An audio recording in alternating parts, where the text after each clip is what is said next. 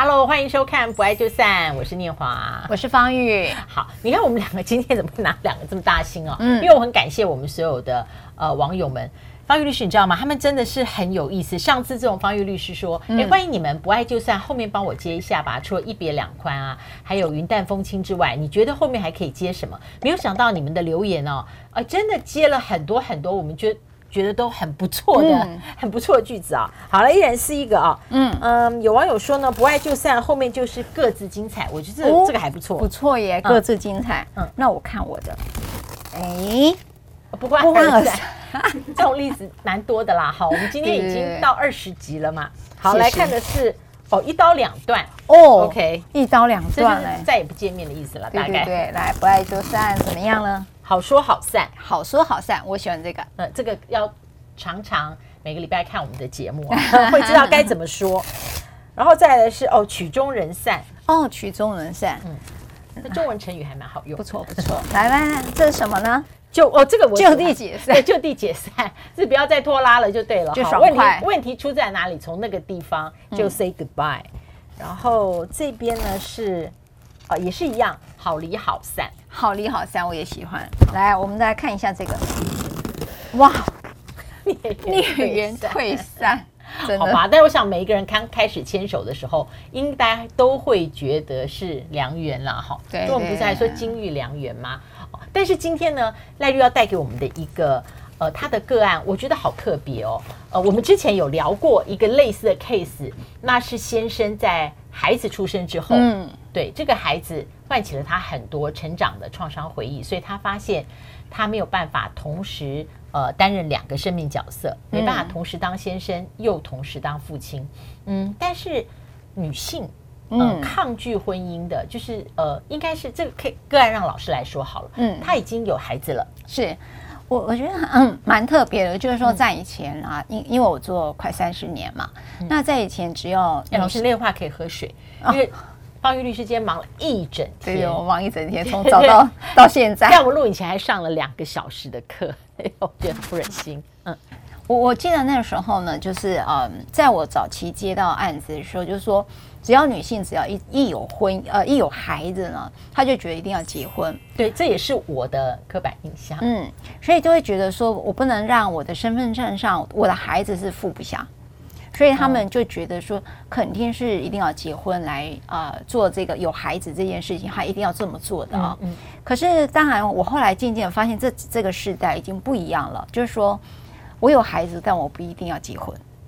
那这个大概是我看到的一个趋势啊，也就是说，我们不一定要有婚姻，然后我觉得我我也养得起孩子，所以呃，这位女性朋友是这样的，她就把两情相悦跟组成家庭，呃，其实他想的很清楚，对不对？嗯、因为这这两情相悦不代表他选择了一种呃生命状态。对我，所以我其实还蛮高兴看到女性有这种真的叫独立女性然后。然后她是怎么样？她怀孕之后呢，然后。他们两个交往，然后怀孕，然后呢，当时这个男的没有要结婚，可是当他讲到说他怀孕的时候，这个男生我要结婚了。嗯嗯，那一般的通俗剧里面，呃，就会鼓掌，哦，认为这个男性愿意负责任，嗯、是就觉得哎、嗯，对，男生愿意负责任，这女生我不要。他理由是什么？你是为了孩子才跟我结婚吗？哦哦哦哦，哦，原来你不爱我。你只是因为我有了孩子，你只是爱我的孩子，才要跟我结婚。你不是爱我这个人，哎、这个观点不错呀。嗯，那时候我又嗯有道理，我还讲有道理。所以客户是你的，是女性还是男性？他们他们两位也是一起了，一起来啊，一起。他们希望我帮忙协商这件事情。然后呢，接下来呢，这个男生说，不然我再答应你一件事，我可以写婚前协议书。那结这个婚啊，嗯。我给你个房子，哦，OK，OK，那你你你答不答应？就是我觉得讲到这边，一般人还是会觉得说，哎，这男的好哎，然后因为他他第一个反应就进入了我们我讲通俗剧的情节嘛，嗯，所谓的负责任。那大家就不会想到，其实这个女孩说我没有要你负责任，嗯，对，对你不要把我看拖到另外一种婚姻关系里面。对你，你以为叫负责任？你对我来讲，你叫我请君入瓮啊！所以这个女孩子觉得我不要，我房子我自己有，我不用你送。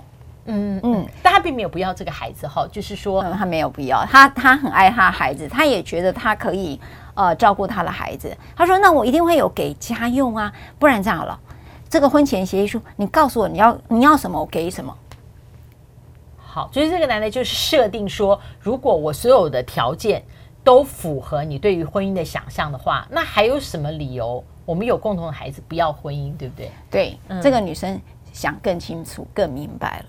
她说：“原来啊，你为了孩子才愿意答应了这些条件。”哦，所以呢，他认为这个婚姻是来自于呃，因为有了孩子，而不是因为有了我。嗯，所以他说这个婚姻我不要。哎，这很像我们前两集谈到的吼，就是说在婚姻里面，对，它很像一个十字架关系，你有上下亲子关系，可是你一定要有那一个呃情感关系，夫与妻的。嗯，是的，哦、所以我觉得有一件事我还蛮想跟各位分享哈，在这个事件当中的时候，你有发现女性她其实越来越明白自己要的是什么，也就是说，她的个人这件事情跟爱情跟婚姻，它都是分开来的。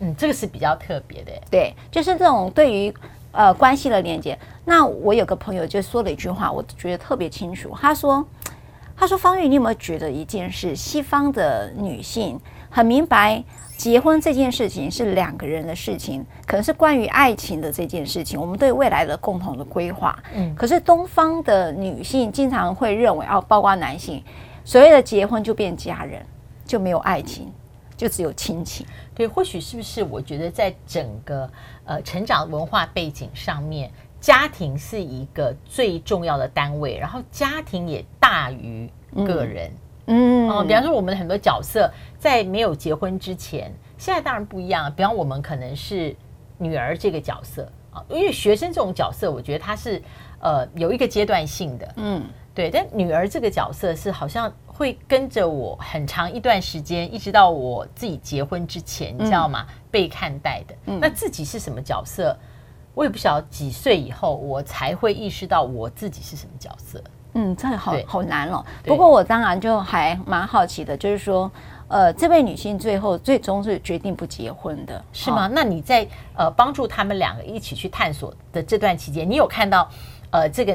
男性他其实已经列尽可能的列得非常清楚了，是不是？对，他尽可能列很清楚，哦、但是都是采条件说。可是女这位女性要的不是一个结婚的条件，嗯，她是要看到的是我们有没有一个能力，就是我们现在的感情是互相的连接，一直到我们如果遇到不同的文化、不同的原生家庭的背景，我们是有能力跨出去那个坎，然后来讨论我们的未来的。他认为你现在是因为孩子这一件。事情，那么日后你可能在我个人有需求的时候，你也看不见我的情绪跟我的情感需求。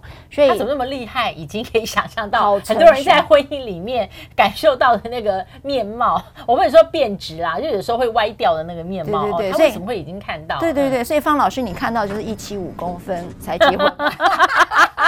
哎，有人没看过上一集，你们再回去回溯。对，你的蚌壳，对，蚌壳系列的，对，蚌壳系列。要说我先生属什么，我说哦，他是属蚌壳的，这样关得很紧，这样子哦。那所以就是说，对啦，这个呃，你的客户是刚好是这一对，后来没有走入婚姻，所以这个女性呃，她认为她需要的一个，如果进入婚姻，这个婚姻关系是不可被量化，就是她没有办法写在一张纸上说、嗯、这些我都答应供应。呃，那我就愿意走入这个完美的婚姻，对不对？他的婚姻是不可量化的一种亲密关系。对，嗯、那我觉得这位女性的思考点，那也供各位参考了哈。那这样讲了，就是说，难道不结婚？后后来没有结，没有结，就真的会富不祥吗？哈，当然不是哦，就是说。呃，我现在就先进入法律了啊！法律让大家知道，因为呃，你不用真的太焦虑“父不祥”这三个字了哈。啊，事实上现在有人在主张配偶栏也不要写，然后对不对？父母栏也不要写。最近的那一则新闻啊，好，我们来看看了，就是说，如果真的遇到了一个不负责任的男性，哈，那到底会怎么做？好，这边我们会用认领，好，认领两个字哦。Oh. 对，好，认领就是针对什么呢？在不是婚姻期间内，我刚才讲那个女性朋友，就是跟她还没结婚，我就有了孩子，我称之为非婚生子女哈。那你知道通俗剧啊，就很喜欢把说啊，这是私生子啊，拜托这句话不要再讲了啊，就讲私生子什么的，他不是好，在法律上叫非婚生子女，就是不是在婚姻中的孩子哈。然后呢，他是经过生父的承认，说啊，我确实他是我的孩子，这个意思表示，那或者说我也有抚育他，我举例来讲，他坐月子啊，我都会呃这个照顾照顾他哦，这个这个方式呢，也会让他视同婚生子女，也就是认领哈。好，那这个是。那刚才我讲那个，他表示他是愿意认领的，其实他已经就是婚生子，他不会因为需要结婚才会才会变成不是父不祥。所以你看这个女性是不是很有法律概念？OK，所以后来这个亲生的孩子，这个父亲是用认领的方式，也就是说就法律面来看，这个孩子。有父有母是，所以没有父不详，所以你也不要拿说我们来结婚，然后诓我说孩子才不会父不详，也没这件事。所以你看，这位女性不仅知道对于自己的爱情婚姻，她还很明白法律，所以她说我的孩子已经被认领了，那么她的孩子的对于这件事情的保障、抚养权的保障或日后继承权的保障也都不会是问题哈。好，这对我来讲还是就是第一次。这么清楚的听哦，真的对我来讲是有点，就是说，所以有时候女人不用为了孩子而结婚了哈，就这么讲哈，你也不要因为孩子而去要绑住一个男人，也不需要哈，孩子是孩子啊，婚姻是婚姻哈。好，那如果这个呃男性啊，他不愿意认领的时候怎么办呢？这个其实在我早期最常碰到了哈，就是说他不愿意认领，就是举例来讲，呃，有人兵变。哦，像那种兵变有了孩子，然后又不见了，然后或者是呃有一些可能呃可能家里比较有钱，然后就很多爱情关系，然后突然怀孕了之后，然后他又不愿意认领，那女方可以主张吗？就是透过法律程序。嗯你非认领不可，对，所以就可以提起这个法律上的认领之诉哈。也就是说，如果他也不去呃认领的话哈，就是我们刚才讲的任意认领，你本来是可以到这个可以去参考户政机关哦，像譬如说减负出生证明啦，或者是你的这个 DNA 证明啦，哈，还有这个身份证等，好，或者是认领同意书就可以到户政机关去办登记了哈。那户政机关就会显示这个父跟母是什么。那我们强制认领的时候，如果你有事实来认为你确实是非婚生子。你的生父，那么你这个孩子，好，孩子的本身或者孩子的母亲啊，或者其他法定代理人，可以向生父来提起认领之诉的哈。那也可以透过这样的一个呃强制认领。还有第三个，我们刚才在讲的，刚才那个那个男性他说我们结婚吧哈，那那个结婚吧，我刚才讲，其实你已经认领了，但是结婚吧这三个字就叫法律称之为准证，也就是说。就是相当于就是一个婚生子女，只要你一结婚，生父跟生母一结婚，就视为婚生子女了。哦，了解，所以是有这样的，所以这个你这个客户里面这个女性，她真的是她分辨了，她分辨过，然后她分辨的很清楚，才做选择。嗯，嗯，老师，如果是你，你的选择是什么？哦，我我觉得以我这个世代长大的话，我的选择一定是。呃，如果婚前有了孩子，然后男方又说，那我们赶快结婚吧，我就会觉得说，那个时时候我会觉得哇，好完美哦，嗯，因为我同时结婚了，那然后呢又这么快的有了宝宝了，对，但就是会不假思索的，从来不去想说，那为什么没有这个孩子之前，我们从来没有讨论过这个关系已经可以走到呃去一起生活。然后共同在人生里面做很多决定的这个阶段呢，就不会想到。嗯，所以你这时候很特别，但是以这时候的方念华，你这样的生命历程，如果有了这样的孩子啊，如果这个时候的我这时候还有了一个孩子，那就叫做医学奇迹啦。对，那就是先开 party，先庆祝一下，之后再说。今天非常谢谢方玉律师，我们下一次再会啊！大家别忘了开启小铃铛，鼓励订阅，我们订阅数。一直都是五千多，五千多，跟我们这个点击率好像有一点没有办法 match。欢迎大家介绍给你的好朋友来增加订阅，下次再见，拜拜。